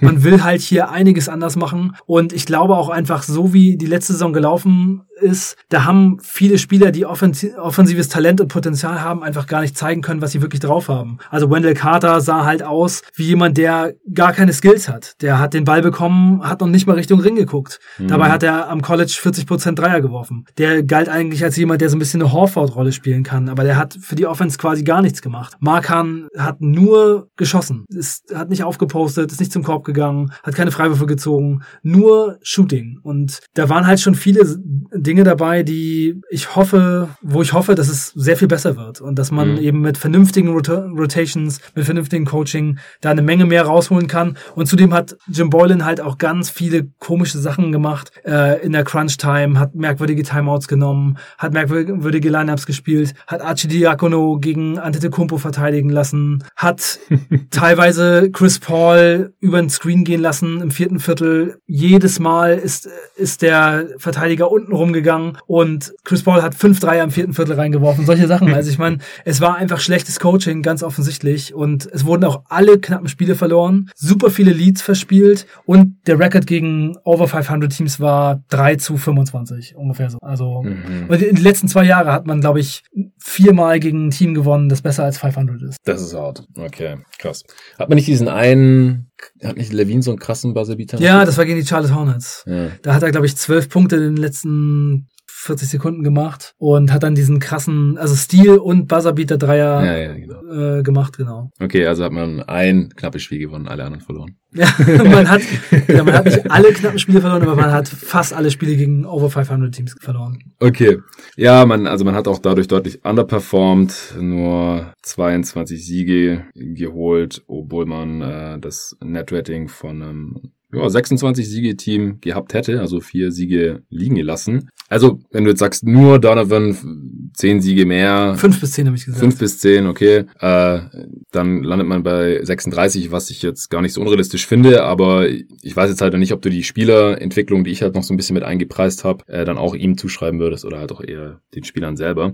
Aber wer denkst du denn wird überhaupt spielen bei diesem Team? Starting Five, Wendell Carter, Mark Hahn, Otto Porter, Levine und Kobe White. Habe ich genauso. Genau. Und dann von der Bank denke ich, dass man Vonley geholt hat, um den Backup Center zu machen. Thad Young Power Forward ähm, oder Small Forward, je nachdem, ob Patrick Williams kleinere Spieler verteidigen kann. Also die beiden einfach. Die beiden einfach. Es ist ja eigentlich auch egal. Ja. Also ähm, je nachdem, wer dann eben den kleineren Spieler verteidigt. Thad Young ist ja ein sehr guter Verteidiger. Patrick Williams kann dann vielleicht einfach erstmal größere Spieler verteidigen, was ihm wahrscheinlich erstmal ein bisschen besser liegen sollte. Hm. Äh, dann Temple auf Shooting Guard und Satoransky auf Point Guard. Ja, also ich habe überlegt, ich hätte jetzt eher Gafford als Backup Fünfer gesehen über Warnley. Also von Warnley halte ich auch einfach nicht viel.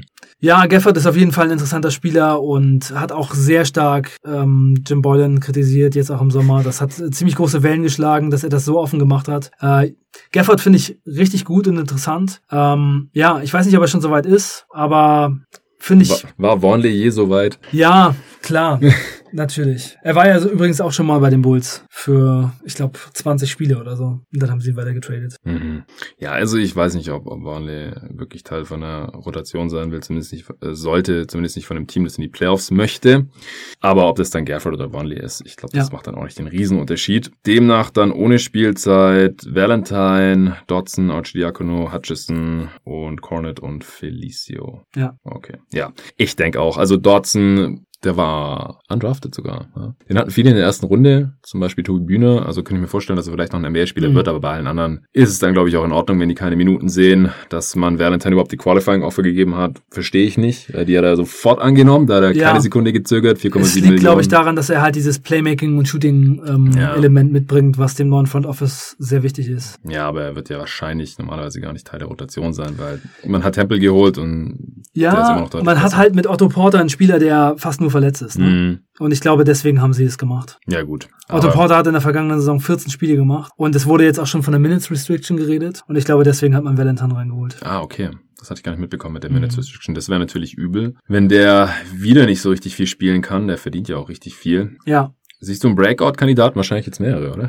Ja, genau. Ähm, Im Grunde genommen alle jungen Spieler, alle Spieler, die letzte Saison enttäuscht haben. Mhm. Aber ich glaube, der Hauptkandidat ist Kobe White. Also ich glaube, Kobe White wird jetzt die Zügel in die Hand bekommen, wird die Chance bekommen zu zeigen, dass er ein Point Guard sein kann, dass er mehr sein kann als einfach nur ein Shooter und ein Microwave-Scorer. Die ersten Reaktionen aufs Training Camp jetzt waren sehr positiv von allen, dass er das richtig gut macht. Und ich glaube, dass er derjenige ist, der hier vielleicht einen richtig großen Schritt machen kann. Aber wie gesagt, Wendell Carter, Markan, da sehe ich auch ziemlich viel Upside. Ich glaube auch, dass Satoranski nochmal so ein bisschen zeigen kann, dass er doch ein wertvoller Spieler ist, weil er ist einfach ein Backup. Und ich glaube, als Backup kann er eine sehr gute Rolle spielen. Mhm. Er hat mir bei Washington als Backup auch immer schon sehr gut gefallen und er war letzte Saison einfach völlig überfordert als Starter. Mhm. Aber ich glaube, auch da ist nochmal eine ganz gute Rolle drin. Ja, also ich, ich ho erhoffe mir wirklich von äh, vielen Leuten, dass sie einfach mehr zeigen können. Gerade äh, jetzt, was die letzte Saison angeht, Wendell Carter und Larry Markan. Ich glaube, das war schon am, am bedeutendsten, was da eben liegen geblieben ist und nicht gezeigt wurde. Aber ja. letztendlich geht es da wirklich schon um jeden Spieler. Also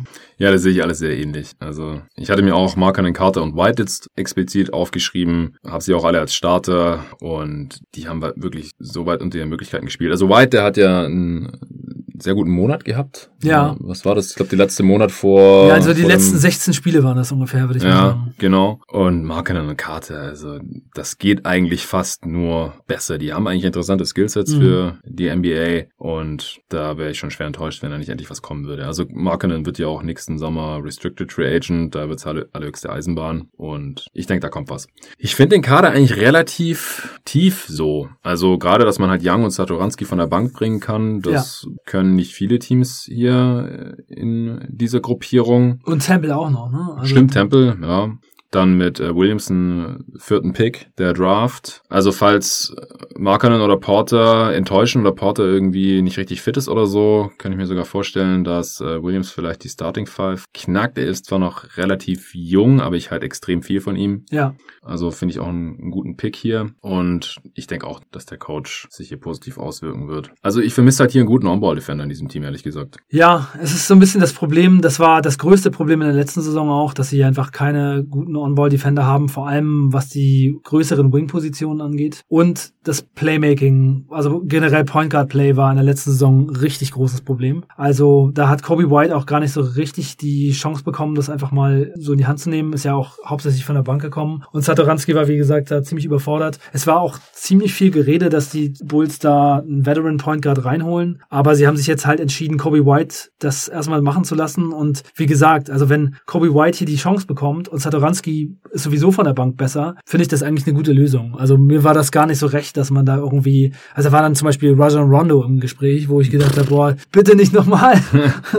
das, äh, das kann man schön bleiben lassen. Ja. Also ich finde es eigentlich perfekt, Kobe White hier starten zu lassen. Und ähm, diese Saison steht halt wirklich im Zeichen der Evaluation. Was haben wir an den jungen Spielern? Wen wollen wir hier behalten? Das neue Front Office muss jetzt einfach gucken, wer kann hier was und ja. wer hat welchen Vertrag verdient und welche Rolle. Und dann muss man einfach weitersehen. Ja, Also ich finde vor allem halt bei den Guards fehlt mir ein bisschen die On-Ball-Defense, jetzt wo halt Dunn und Harrison weg sind. Mit Young hat man das ja noch ein bisschen jetzt für die Forward-Position. Deswegen bin ich mal gespannt, äh, inwiefern die Defense da leiden wird. Da kommt dann schon noch einiges auf Wendell Carter Jr. auch zu, weil Markkanen ist jetzt auch kein Überdefender. Levine auch nicht. Also da wird wahrscheinlich einiges durchkommen. Ja, und Wendell Carter Jr. hatte halt in der letzten Saison schon, als sie mit besseren Defendern auf den Guard-Positionen gespielt haben, richtig krasse Foul-Probleme. Also ständig hm. Foul-Trouble, ständig drei Fouls im zweiten Viertel, vier Fouls im zweiten Viertel. Ja, das lag ja auch ein bisschen daran, dass die Defense sehr gefordert waren da in äh, dieser Hedging, Trapping, hm. Defense, in dieser sehr, sehr aggressiv. Genau, ja. und dann kommt man da schnell in, ins Rotieren und dann ist man halt oft zu spät dann als Big hm. und kann dann halt nur noch faulen. Also das wird jetzt vielleicht hoffentlich ein bisschen besser. Ja, ja.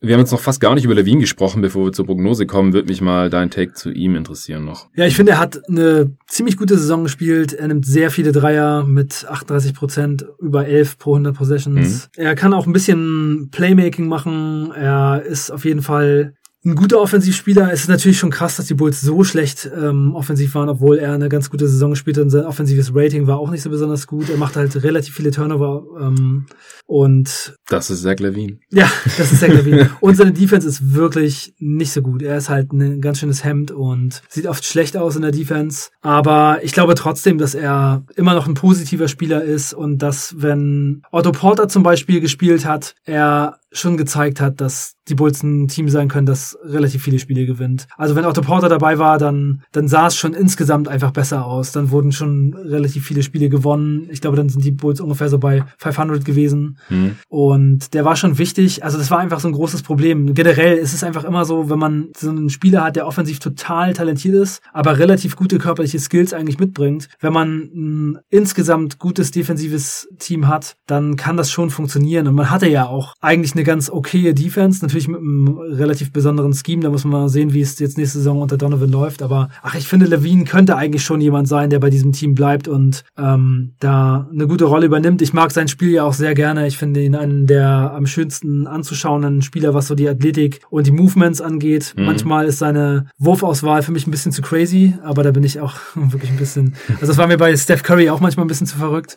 okay. Bis er dann irgendwann alles getroffen hat. Ja, ja, es wurde jetzt so bei Bulls-Fans und auch bei dem Bulls-Podcast sehr viel darüber geredet, dass Levine getradet werden sollte. Aber ich würde es eigentlich schon schön finden, wenn man es schafft, einen guten Kader zu bauen und ihn eigentlich zu behalten, weil ich glaube auch nicht, dass er im Moment, wie alle anderen Bulls-Spieler, halt auch einen sehr hohen Trade-Wert hat. Ja. Ich glaube, das ist auch ein großes Problem, weswegen man jetzt nicht so besonders viel machen konnte. Wenn man jetzt gerade jemanden wie Levine tradet oder Markan, dann würde man einfach nicht viel dafür bekommen. Also wahrscheinlich weniger, als sie wert sind. Mhm. Und von daher ist es auch okay für mich dass man jetzt mit dem Kader so in die Saison geht. Ja, das finde ich alles nachvollziehbar. Best Case, wo liegt der bei dir? Ähm, auch so 40 Siege ungefähr, ja. Ja, ich hatte mir 38 aufgeschrieben, total auf einem Niveau mit den Wizards eigentlich, mhm. also können auf jeden Fall über 500 kommen. Ich finde jetzt die Minutes Restriction News zu Otto Porter ein bisschen bedenklich, weil ich halte ihn halt auch so ein bisschen für den X-Faktor in ja. diesem Team. Das war die letzten zwei Jahre schon so. Wenn er gespielt hat, dann waren die Bulls gut und wenn nicht, ja. dann waren die ziemlich mies. Er ist sehr wichtig. Ja, er ist halt einfach so, er hat ein Skillset, was ziemlich wertvoll ist, als solider Defender, jemand, der den Ball laufen lassen kann, der einen soliden Wurf hat und ja. so, ganz gute Athletik. Das kann halt sonst niemand bringen in diesem Team. Worst Case? Ja, es geht schon auf jeden Fall ein Stück runter. Ich würde mal sagen, Worst Case sind so 30, was ich auch jetzt nicht völlig abwegig finde. Und ja, das würde halt bedeuten, dass nicht so viel drin ist, wie man vielleicht denken würde, dass Billy Donovan hier einen Kader übernommen hat, wo die Spieler eben doch nicht so gut sind, wie man äh, vielleicht im Vakuum denken würde, dass vielleicht nicht doch so viel an Jim Boylan lag, dass er vielleicht doch manche Dinge defensiv dann eben doch rausgekitzelt hat, die in dem Kader jetzt gar nicht mehr drinstecken. Wie du auch schon gesagt hast, auch mit den Abgängen von einigen äh, Only Defense Spielern. Aber ich habe schon eigentlich die Hoffnung, dass das hier jetzt mal zusammenkommt zu einer ganz guten Einheit und äh, ich sehe es eigentlich eher am, am Best Case. Ja, dein Worst Case liegt über der Over-Underline. Also da musst du eigentlich mal so ja. äh, ausnahmsweise drauf wetten.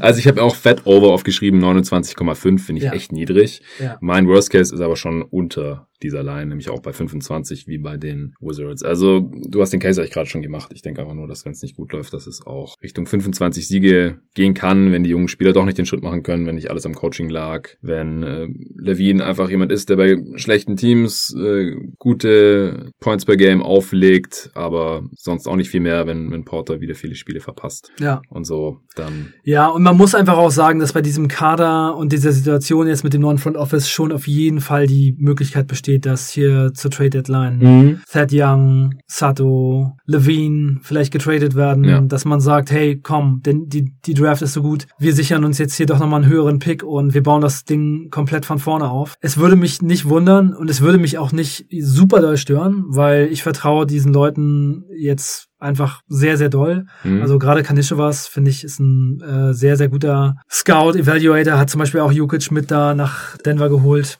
auch die Aussagen, die von denen so kommen, finde ich sehr gut. Es hat mir sehr gut gefallen jetzt so in der Offseason und auch vorm Draft, dass man nichts erfahren hat, was die Bulls wirklich machen wollen. Also so zwei Tage vorm Draft habe ich halt so ungefähr gehört, äh, Patrick Williams ist ein Kandidat, den die Bulls sehr schätzen. Das hat dann auch gestimmt, aber ansonsten hat man wirklich fast nichts gehört. Und mir gefällt es einfach gut, wie dieses Team gerade geführt wird. Ja. Und wenn die ihre Evaluation der Spieler machen und dann sich eben entscheiden, hier kommen wir nicht weit, wir traden jetzt, dann bin ich da völlig an Bord. Und dann werden es halt auch vielleicht 25 oder 20, je nachdem. Ja, ich finde es auch gut, ähnlich wie bei den Knicks, wo wir gestern drüber gesprochen haben, wenn ein neues Front Office reinkommt, dass man nicht in diesen blinden Aktionismus verfällt und denkt, wir müssen jetzt alles anders machen, sondern einfach mal sagt, hier, Coaching war ein Problem, das ändern wir und dann gucken wir mal, was bei diesem Kader eigentlich wirklich los ist. Und äh, nicht unbedingt wie Troy Weaver, der in Detroit reingekommen ist und jetzt einfach mal was gemacht hat und und ja. angeblich sollte halt irgendwie der Kultur helfen, aber der Kader sieht halt irgendwie aus wie Kraut und Rüben, haben wir uns ja. ausführlich drüber unterhalten. Also da finde ich den Bulls-Ansatz hier auch deutlich besser. Also wieso du dieses Team interessant findest, ist wahrscheinlich jetzt klar geworden. Als Fan gibt es trotzdem noch irgendwas, äh, was du den Hörern mitgeben möchtest? Ja, Patrick Williams hat meiner Meinung nach die Upside, der beste Spieler dieser Draft zu werden. Er mhm. hat halt Point Guard gespielt, war relativ lange, ziemlich klein und ist dann spät gewachsen. Jetzt ist er ein richtiges Monster, also hat äh, Oberschenkel wie Baumstümpfe und trotzdem halt noch relativ viele Skills, einen guten Wurf. Ich glaube, da ist alles drin. Also ich glaube schon, dass es in die Richtung gehen kann, dass er wirklich so ein Go-To-Guy werden kann mit einem krassen Körper und guter Defense. Und genau das ist es halt, was mich schon mal so sehr freut, dass es einfach ein Spieler ist, bei dem ich sagen kann, ich kann die Idee verstehen, ich kann die Upside sehen, ich kann äh, die Ceiling fast gar nicht erkennen, weil sie so hoch ist. Und äh, das gefällt mir sehr, sehr gut. Ja, ich habe mir auch aufgeschrieben, der junge Frontcourt. Also ich bin einfach mal gespannt jetzt hier auf Markinen, Carter und Patrick Williams. Ich würde die auch gerne mal nebeneinander sehen. Das ist dann ein ziemlich großer Frontcourt, aber halt mit allen möglichen Skills. Das ist fast alles abgedeckt eigentlich. Ja. Da bin ich wirklich gespannt, weil unter Boylan jetzt letztes Jahr war das ja. nicht so schön. Ja, viele interessante Spieler und auch Kobe White ist eine ziemliche Rakete. Da bin ich auch mal gespannt, was er machen wird. und ich, mir gefällt es einfach auch bei Kobe White, dass er einen Drive hat und einen richtig guten Wurf. Und das Playmaking, Decision Making muss noch ein bisschen kommen, aber da bin ich auch mal gespannt.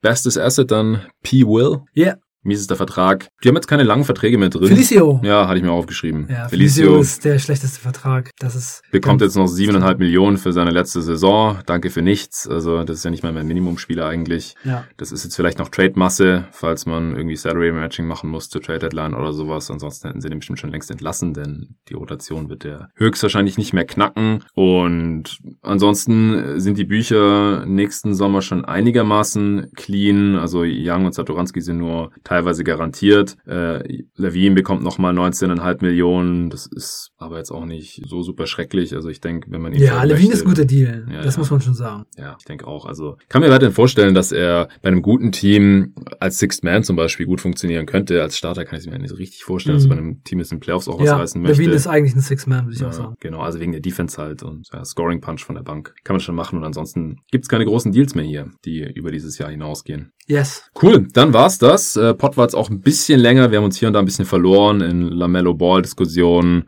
Nochmal Gordon Hayward abhaten und äh, Westbrook Deal besprechen und jetzt natürlich die Bulls hier nochmal einigermaßen ausführlich, aber hat auf jeden Fall wieder Bock gemacht. Ich hoffe, euch Hörern auch. Äh, checkt auf jeden Fall Performance aus. Ihr bekommt da 20% auf den Sportbag auf performance.com. Den Link findet ihr natürlich wie immer auch hier in der Beschreibung. Das war nicht unsere letzte Preview. Wir sprechen nochmal über die Eastern Conference. Dann nächste Woche. Die Teams werden immer besser, denn dann sprechen wir über die Teams, die wir relativ wahrscheinlich in den Playoffs sehen. Du hast ja vorhin schon ein bisschen angeteasert, dass du die Hawks da nicht unbedingt drin siehst. Also hättest du die eher heute hier mit besprochen? Mm, nee, ich will's schon gerne nächste Woche machen. Da passen sie schon ganz gut hin, aber ich bin auch skeptisch. Okay, dann sind wir da doch schon mal gespannt. Vorher geht's mit der Western Conference weiter. Da sind jetzt noch ein paar Pots geplant. Richtung Playoff-Teams dann auch. Dann kommt unser gemeinsamer Pot und dann werden natürlich auch noch die Contender in Ost und West hier besprochen. Zwischendrin gibt's vielleicht auch mal noch einen anderen Pot. Ich äh, habe vor, morgen mit Nico die Redraft 2012 aufzunehmen. Allerdings ist das ein zeitloses Thema und die werde ich dann einfach irgendwann zwischendrin veröffentlichen. Wahrscheinlich Anfang nächster Woche, denn da kann ich nicht aufnehmen. Ich habe am Dienstag die Verteidigung meiner Masterarbeit und ein, zwei Tage vorher muss ich mir da hier freinehmen vom Podcast, denn die Erfahrung hat gezeigt, wenn ich einen Podcast aufnehme und mich darauf vorbereite und den danach noch nachbearbeite und dann raushaue und so, dann mache ich in der Regel nichts mehr für die Masterarbeit und das ist das allerletzte Mal, dass ich was dafür machen muss. Dann am Dienstag habe ich dann eine kurze Präsentation und muss mich den Fragen meiner Betreuer stellen und dann ist das Thema endlich durch. Ich bin Ende des Jahres dann kein Student mehr und kann mich dann endgültig hier erstmal hauptsächlich auf den Podcast konzentrieren, wenn es weitergeht mit Sponsoren wie Performance oder natürlich auch mit eurer Hilfe, wenn ihr mich weiterhin so fleißig unterstützt auf steadyhq.com slash jeden Tag NBA. Vielen Dank dafür und bis zum nächsten Mal.